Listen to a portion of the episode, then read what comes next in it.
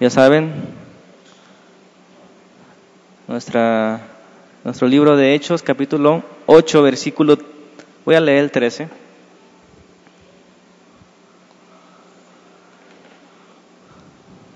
Creo que, bueno, cada sermón pienso lo mismo, pero es importante el sermón de hoy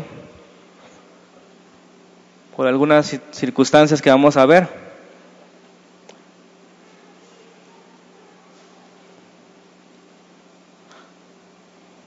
¿Alguno de ustedes algún, ha tenido o ha ido a, a donar sangre? ¿Sí? Sí, se han dado cuenta de que hay muchos requisitos los cuales piden para donar sangre. Y en algunas ocasiones ponen o te dicen que tu sangre no es, no puede ayudar, ¿verdad? Entonces, las pruebas son importantes porque nos dan a, a conocer si nuestra sangre está bien o está mal. ¿Están de acuerdo? Y a veces como que da temor encontrarse con alguna enfermedad, pero qué importante es hacer una prueba. Y ahorita les voy a explicar por qué les menciono esto. El sermón es el número 49 y lo titulé en forma de pregunta. Y también creyó Simón, es una pregunta. ¿Ustedes qué me dicen? Vamos a leer el versículo que les mencioné. Hechos 8:13 dice, también creyó Simón mismo, y habiéndose bautizado, estaba siempre con Felipe, y viendo las señales y grandes milagros que se hacían, estaba sorprendido, atónito, maravillado. Entonces vuelvo a hacer la pregunta del sermón, ¿y también creyó Simón? Una buena pregunta que vamos a llevárnoslas con calma. Fíjense hermanos, ahorita retomamos esto. Pero si ustedes ven la Biblia, se van a encontrar con algo interesante. Que la Biblia es muy honesta siempre, desde el principio hasta el fin, en cuanto a decir la verdad, sea negativo o sea positivo lo que se tiene que decir. Los partidos políticos, si ustedes han visto, van a una campaña, ¿qué hacen? ¿Qué hace el partido A cuando habla de sí mismo? Se exaltan, ¿verdad?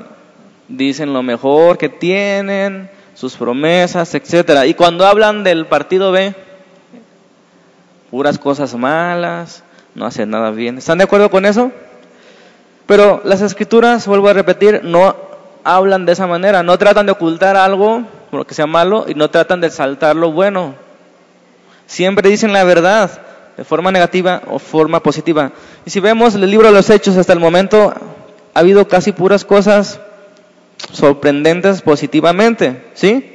Pero de pronto nos encontramos con algo negativo, que es lo que estamos leyendo ahorita. Simón el mago y lo que significa ese nombre. Es uno de los personajes, considero yo, más interesantes de estudiarse en toda la Biblia. Tanto, me acuerdo también de, de Sansón, es otro de los personajes raros, o Balaam, quizá el rey Saúl, y otro es precisamente Simón el mago del que estamos leyendo en el capítulo 8 de, de Hechos. Y aquí se nos empieza a decir al principio del capítulo 8 que fueron esparcidos estos hombres y mujeres cristianos y cuando fueron esparcidos fueron predicando y anunciando el Evangelio y se nos dice que la gente recibía con gozo esa palabra. Amén. Pero el caso de Simón es algo que tenemos que estudiar el día de hoy, no todos los que aceptan la palabra son realmente convertidos al cristianismo. Y Simón nos lo explica. ¿Por qué? Vamos a ver punto por punto. Hermanos, existe la fe falsa, falsificada. Ustedes saben que todo lo bueno, todos los productos originales buenos se falsifican, ¿están de acuerdo? Más barato, más cómodo, etcétera. Ustedes saben, y a la larga dicen el dicho que lo barato sale caro, pero todo lo bueno de, cualquier aspecto, tratan de falsificarlo, de piratearlo. Hermanos, entonces algo tan importante, tan valioso, tan trascendente como la fe, es como la apuesta del diablo. Falsificar, hacer creer que la gente es salva para, al final de cuentas, no es salva. Entonces es importante probar la fe. Y ese sermón nos va a servir como advertencia de que no todos los que escuchan, y vamos a ver algunos ejemplos de, de, Simón, no todos los que están en la iglesia, no todos los que se bautizan, realmente son creyentes, convertidos. Amén. Y fíjense, parece algo contraproducente ver en las escrituras un ejemplo como este, pero yo creo que no es contraproducente, aunque puede causar temor. Como que un hombre que va a la iglesia, que es bautizado, que seguía a Felipe, que se maravillaba con, los milagros, resulta que es incrédulo, como que puede causar temor en, en algunos hermanos, pero no es así, fíjense, Dios quiere que nos deshagamos de cualquier duda de nuestra salvación, porque eso es lo más importante. Y esta mañana yo quiero que tengamos claro esas circunstancias en cuanto a nosotros y en cuanto a los que vamos a evangelizar. Por eso estamos estudiando este libro que nos está ayudando a esto, ¿ok? Fíjense, Lucas, el que escribe el libro de Hechos, pudo en su emoción de, ah, todo va bien, como este, después de una campaña evangelística, no, pues cinco mil aceptaron a Jesucristo, ¿no? Pero Lucas pudo haber pasado por alto este pequeño incidente de Simón y ah, todo va bien, se convirtió, ya van 20 mil en la iglesia, pero fíjense cómo el Espíritu Santo guió a Lucas para decir, no, Simón, sucedió algo con este hombre. ¿Qué sucedió? ¿Qué le pasó? ¿Creyó o no creyó en la palabra? Y bueno, vamos a ver dos puntos. El número uno nos va a enseñar y se, se titula No fiarnos de la profesión de fe. ¿Y sabes qué es fiar? No confiar, no confiarse en la profesión de fe. ¿Sabes qué es profesión de fe? Con la boca, decir creo, decir soy de. ¿Ok? Entonces el punto número uno nos enseña a no fiarnos de la profesión de fe. Porque ahí el texto dice también creyó Simón. Y lo dice tal cual, ¿verdad? Es la misma palabra griega que otras que sí creyeron. ¿Qué sucedió aquí? ¿Por qué creen que el Espíritu Santo guió a Lucas a que se escribiera este pasaje sobre Simón el mago? Si lo han leído la historia, ya la hemos leído. ¿Saben lo que sucedió después? Voy a hacer preguntas directas. Hay personas que engañan a otros con la fe de por medio, usando la fe. Otra pregunta, ¿hay personas que piensan que son creyentes y no lo son? ¿Hay personas que piensan que pueden comprar los dones de Dios? ¿Hay personas que creen que pueden vender el don de Dios? ¿Se dan cuenta? A veces nosotros somos confiados, pero debemos dudar, sobre todo con respecto a la salvación, porque, bueno, ustedes cuando compran un aparato de, de más de mil pesos, no dudan, no se ponen a revisar, ¿sí o no? O son así confiadotes, ah, échamelo. En cuanto más caro compren, o trascendente ustedes son más cuidadosos con esas cosas. Hermanos, la fe es algo que debemos dudar por el bien de la persona, por el bien nuestro. No se trata de, de poner, de ser malos por ser malos, sino de que no haya ninguna duda de ser desconfiados de eso. Fíjense lo que dice el capítulo 2 de Juan. Acompáñenme. El Evangelio de Juan, capítulo 2, 23. ¿Cómo se llama el título del primer punto? No fiarnos de la profesión de fe. O de las palabras de la gente, ¿verdad? Fíjense lo que dice el capítulo 2 y 23 del Evangelio de Juan. Estando en Jerusalén en la fiesta de la Pascua, muchos, ¿qué dice ahí? Creyeron en su nombre, viendo las señales que hacía, pero Jesús mismo no se fiaba de ellos, porque conocía a todos y no tenía necesidad de que nadie le diese testimonio del hombre, pues él sabe lo que hay, lo que había en el hombre. ¿Qué dice esa versión? ¿Me puede decir? El 24 sobre todo. Pero Jesús no confiaba en ellos porque sabía sus pensamientos, sabía por qué se habían acercado o por qué creyeron. Fíjense bien. Si Jesús mismo no se fiaba de la profesión, yo creo, yo te sigo, yo te voy a seguir, Señor. ¿Se acuerdan de aquellos tres hombres? Pero yo no tengo dónde recostar mi cabeza, deja ir a, a, despedirme de mis padres, ustedes saben la historia. Deja ir a enterrar a mi padre, tengo mucho trabajo, y Jesús le dijo, pues el que, el que tiene la mano de lado y voltea atrás no es digno de ser mi discípulo. Jesús parecía, hermanos, que quería poner trabas a la fe de los hombres, no sé si se habían dado cuenta de eso, pero cuando inicia su ministerio Jesús, parece que les pone trabas en lugar de, decir, bueno, ¿quiénes quieren aceptar mi, nombre? Ustedes no, se dan, no nunca van a encontrar eso en Jesús, al contrario, Jesús ponía trabas. Y, eso me habla de que nosotros somos muy confiados. Si Jesús, siendo Dios, siendo un hombre sabio que conocía todas las cosas, no se fiaba, ¿por qué nosotros nos vamos a fiar en algún método, en alguna forma de que los hombres sean salvos? Hoy vamos a aprender cómo saber cuando alguien es salvo. Porque no se trata de dudar por dudar, se trata de que nos ayude a nosotros, ¿verdad? No vamos a salir aquí con temor todos, pero no es así, fíjense. Aquí qué está sucediendo? Los hombres le seguían, ahí dice por las señales que veían. Y es que es llamativo, ¿verdad? Hacían milagros y ellos lo seguían, pero Jesús decía, no se fiaba de ellos. ¿Por qué? Conocía sus pensamientos, en pocas palabras. ¿Cuánta gente no hay que permanece alejada de la iglesia porque cree que todos los que están en la iglesia son unos hipócritas? Eso es lo más común que yo veo. ¿Por qué no vas a la iglesia? Porque todos son unos hipócritas.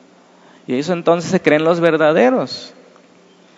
Pero la iglesia nunca ha enseñado que somos perfectos, ¿verdad que no? Al contrario, yo no entiendo por qué no, no nos llevamos bien entre nosotros, muchas de las veces. Si el mandamiento más radical que Jesucristo nos da es amen a sus enemigos, entonces cuanto más a alguien que es tu hermano, cuanto más a alguien que conoces, cuanto más a alguien que solamente a lo mejor te cae mal o, tiene una actitud mala, tenemos que amarlos y, y es simplemente incomprensible que la gente se aleje de una iglesia por ese tipo de cosas. Me sorprende entonces leer que Jesús pone trabas, parece que desanima a los seguidores muchas de las veces. ¿Por qué hace eso? ¿Por qué ustedes creen que Jesús haga eso? La gente se emocionaba, la gente lo seguía, la gente se agolpaba delante de él. ¿Y por qué, él, por qué les ponía dudas? ¿Por qué les ponía trabas? ¿Ustedes por qué creen?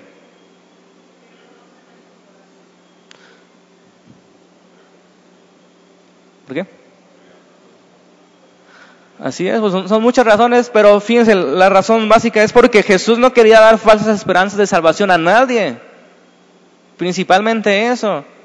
No quería que nadie pensara que fuera salvo por solamente seguirlo, a ver sus milagros, y realmente no era. Él quería que realmente con los motivos correctos le estuvieran siguiendo. Yo, es una pregunta que nosotros debemos hacernos cada día. ¿Por qué le seguimos? Por lo que nos da por lo que es, por lo que nos libró o por lo que realmente nos convirtió. Es una pregunta bien importante. Hermanos, la iglesia no es una empresa, no es un negocio que se vale de métodos de todo tipo para atrapar clientes. Eso está bien allá afuera.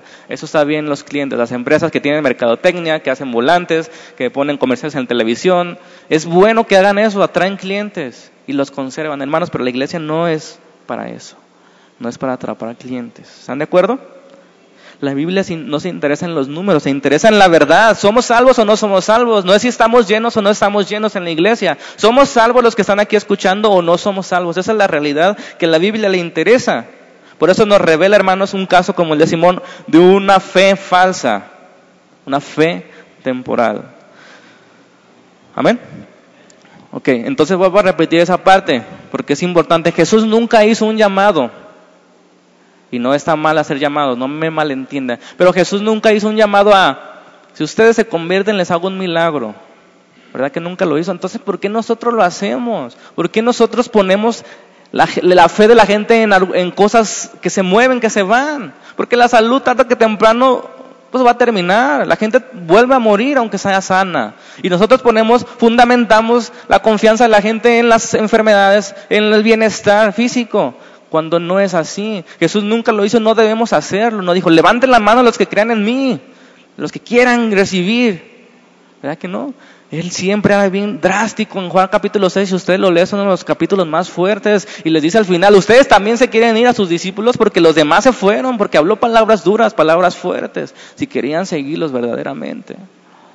Es bueno a veces entonces hablar palabras duras para saber y probar si nosotros estamos en el camino por conveniencia o porque realmente hemos sido convertidos en cristianos. Es una pregunta seria, hermanos. Así que hoy tómatela en serio esa pregunta. ¿Somos creyentes o no somos creyentes? Ustedes saben, hermanos, la palabra del sombrador que todos conocemos, ¿verdad? Que ahí nos damos cuenta que hay personas que parecen aceptar la verdad, incluso se gozan en la verdad y resulta que su fe fue temporal, no tenía raíz, vinieron las pruebas, vinieron la agonía o las riquezas, ahogaron esa semilla y no hubo fruto, ni al 30%. Algo similar ocurre con la parábola de las diez vírgenes. ¿Se acuerdan de las diez vírgenes? Cinco eran insensatas y cinco eran sensatas. ¿Qué sucedió con las insensatas? Profesaban tener, profesaban tener una religión y no estaban ocupados, ocupadas en las cosas importantes. Y yo creo que en la vida no hay cosa más terrible que pensar que somos cristianos cuando no lo somos. No hay cosa más peligrosa que pensar que somos cristianos cuando no lo somos. ¿Y qué decir de esas palabras últimas del Sermón del Monte, Mateo 7, 21, 21 y 23, que termina Jesús diciendo, nunca los conocí. Aunque predicaron, aunque sanaron enfermos, aunque echaron fuera demonios, nunca los conocí. Apártense de mí, hacedores de maldad. Qué palabras tan duras. Pero Jesús quería asegurarse que nadie estuviera en una fe falsa, falsificada, sino que todos estuvieran seguros de lo que estaban siguiendo, que de verdad lo siguieran. ¿Con cuántos se quedó Jesús? De tantos que le seguían. Incluso sus mismos doce, ¿verdad? A la hora de que murió estaban dispersos, estaban tristes, estaban apagados. Entonces, ¿por qué sucede esto? ¿Por qué nos fiamos en cosas secundarias? Fíjense, aquí un punto dentro del punto uno, de las cosas por las que nos fiamos, es cuando las personas nacen en un hogar cristiano. ¿A poco no? Y yo les pido especial atención a los padres con sus hijos. Hermanos, tu hijo no es automáticamente cristiano porque tú lo eres. Claro, no hay una bendición más grande en esta vida que nacer en un hogar cristiano, exponerse día a día a la palabra de Dios, al buen ejemplo, si es que lo viven. No hay mayor bendición que nacer en un hogar verdaderamente cristiano porque el Evangelio es predicado de una forma y de otra y de otra y de otra y es natural, normal, casi extraño que, el, que el niño no se convierta. Es muy natural que lo haga, pero no te fíes de eso. Esa es, la finalidad del sermón de, de hoy. No fiarnos de estas cosas secundarias, externas. Que no haya nacido tu hijo, hermano, en tu casa y que se porte bien y que te obedezca no significa que sea cristiano. Hay muchos niños que se portan bien y no son cristianos, que son bien educados y no son cristianos. Claro que cuenta, pero no debemos fiarnos de eso. Debemos poner a prueba con, mayor razón los padres que tienen hijos cristianos, constantemente, constantemente a prueba. ¿Ustedes están de acuerdo con que nadie nace cristiano? Jesús dijo, pues es necesario nacer de nuevo, se nace una vez, pero es necesario nacer de nuevo. Nadie nace cristiano, así que no se fíen que sus hijos pueden ser salvos por simplemente nacer en una casa, por portarse bien, por las costumbres, por ir a la iglesia, no se es cristiano. ¿Ok? Otra cosa de la que nos fiamos es cuando un hombre se casa con una mujer creyente o cuando una mujer se casa con un hombre creyente. Pensamos que al casarse se es cristiano o porque lo acompaña a la iglesia se es cristiana y no lo es. Muchas de las ocasiones sí sucede y, la mayoría de las ocasiones en, el caso de los hijos sucede, pero estamos viendo de no fiarnos de esas cosas. ¿Están de acuerdo? Entonces quiero que entiendan la finalidad de este mensaje. No estoy diciendo que no suceda nunca y que no. Lo que estoy diciendo es que debemos tener cuidado. ¿Y cuántas veces no nos hemos no hemos topado con ese tipo de casos en las iglesias? Yo he caminado a algunas iglesias y me he dado cuenta que muchas veces los hombres van a buscar a las mujeres ahí y se convierten en cristianos, según ellos. Se casan y después La historia ya la conocemos, ¿verdad? Muchas veces. Algunas veces les permiten ir a la iglesia, algunas veces ya no les permiten ir a la iglesia a la mujer. Entonces no nos fiemos de cuando los hombres o mujeres buscan otra cosa en la iglesia que no es el Señor. Otra cosa que sucede a veces es por presión, ¿verdad? Por presión. ¿Qué tipo de presión? Lo que sucede a veces en las campañas evangelísticas, de, parte del evangelista.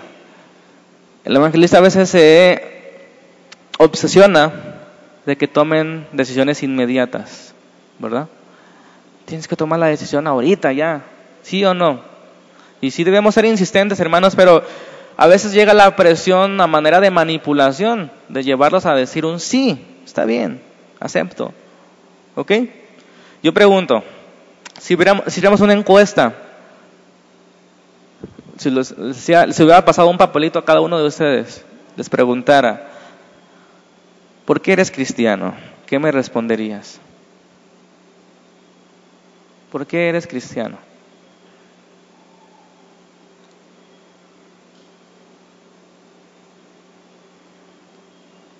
No tantos, nomás así. Pues, tampoco, no leo pensamientos, hermano, no, no llego a tanto. A ver, un valiente, uno o dos. ¿Por qué eres cristiano? Inciso vale, les voy a dar opciones porque los veo muy, muy confusos. Porque tomé una decisión. Inciso A. Ustedes van apuntando la, la correcta para ustedes. ¿Por qué eres cristiano? Inciso A, porque tomé una decisión. Inciso B, porque firmé una tarjeta de contacto al evangelista. Inciso C, porque hice una oración Inciso D, porque pasé al frente. ¿Cuál de las cuatro escogieron? Porque tomé una decisión. No, no dije ahí que nada de creer en Jesucristo, dije tomé una decisión, no le cambie.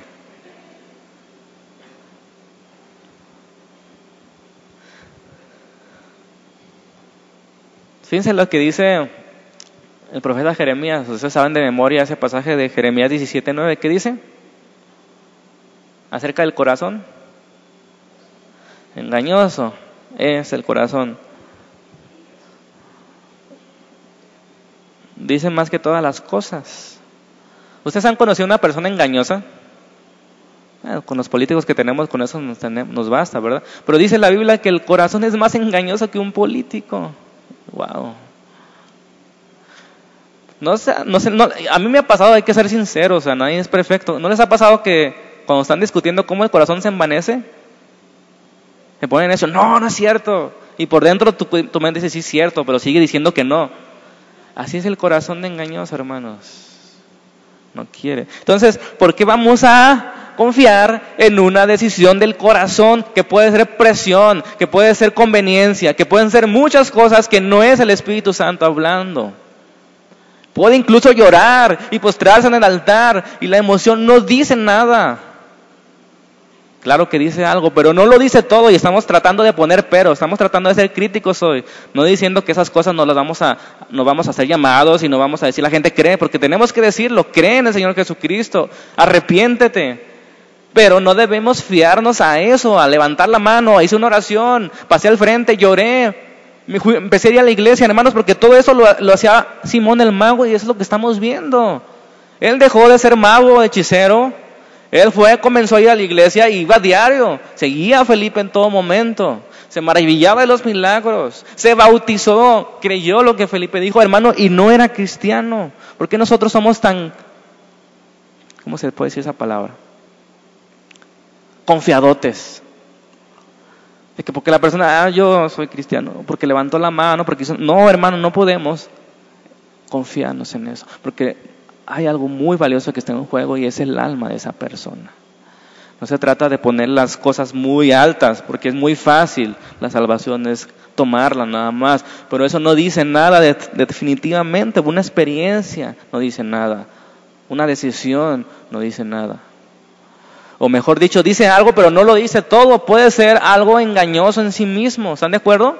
Porque el corazón del hombre es engañoso más que un político, la versión mexicana de Jeremías. El corazón del hombre es más engañoso que un político y eso es mucho que decir. Satanás, hermanos, está este, dispuesto a llevar a un hombre a confesar a Jesucristo con tal de que esté confiando en la profesión, engañándolo. Y así hay muchas sectas, hermanos, que no glorifican a Dios y que incluso dicen creer en Jesucristo y no son salvos. Está fuerte, ¿no? Está fuerte esto. Pero no se trata de decir las cosas duras y tratar de hacer un sermón así, no, se trata de decir lo que dice la escritura, hermanos. Y vuelvo a repetir el pasaje de Mateo 7, 21 al 23. Muchos me dirán en aquel día, Señor, Señor, no profetizamos en tu nombre, sacamos los demonios, hicimos milagros, sí, hicieron milagros, sí, profetizaron, sí, sacaron demonios y nunca los conoció. ¿Cómo es posible eso? Yo no puedo explicar cómo es posible eso, pero la Biblia lo dice, que es posible.